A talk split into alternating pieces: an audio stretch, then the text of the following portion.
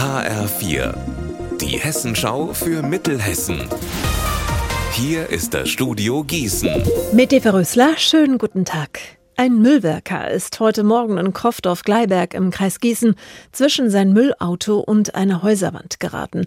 Heute Morgen ging 20 vor 8 ging der Notruf ein. Mehr von Benjamin Müller. Der Mann steigt aus seinem Fahrzeug aus. Er will einem Kollegen helfen, eine schwere Tonne zu leeren. Dabei löst sich wohl die Feststellbremse und er wird zwischen einer zwei Meter hohen Mauer und seinem Müllauto eingequetscht. Die Feuerwehr rückt an und zieht das schwere Müllfahrzeug zur Seite. Rettungskräfte bringen den Mann ins Krankenhaus. Aktuell besteht keine Lebensgefahr, sagt die Polizei. Das Chaos um den privaten Fernwärmeanbieter ERB hat jetzt auch Alsfeld erreicht. 21 Anwohner und zwei ortsansässige Vereine bekommen ab Donnerstag keine Wärme mehr geliefert. Alexander Gottschalk ist für uns an dem Thema dran. Der Grund, der Gashahn, an dem die EAB hängt, wird abgedreht, weil das Zwei-Personen-Unternehmen insolvent ist. Ihr vorläufiger Insolvenzverwalter teilt mit, er arbeite mit Hochdruck an einer Lösung und suche einen Geldgeber, der die Gaskosten übernimmt. Von der Stadt hat er sich eine Abfuhr abgeholt. Die will ihren Bürgern zwar helfen, aber nicht, indem sie offene Rechnung einer unseriösen Pleitefirma bezahlt.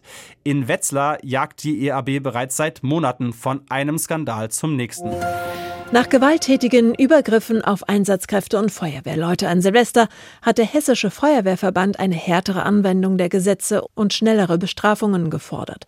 In Gießen war zwar die Silvesternacht relativ ruhig, trotzdem beobachtet Feuerwehrleiterin Martina Klee, dass die Rücksichtslosigkeit in der Gesellschaft zunimmt. Vereinzelt haben wir das auch wahrgenommen, dass Menschen, denen wir beim, bei Einsätzen begegnen, uns nicht mehr automatisch respektvoll aus dem Weg gehen und unsere Arbeit machen lassen. Aber es sind glücklicherweise tatsächlich Einzelfälle. In der Mehrzahl der Fälle ist es doch noch eine große Unterstützung und Rücksichtnahme bei unserer Arbeit zu beobachten. Unser Wetter in Mittelhessen. Ein fast freundlicher Tag geht zu Ende mit einem Sonne-Wolken-Schauermix. In der Nacht zieht sich der Himmel weiter zu und es fängt an zu regnen, bei 6 Grad in Weilburg und 5 in Lich.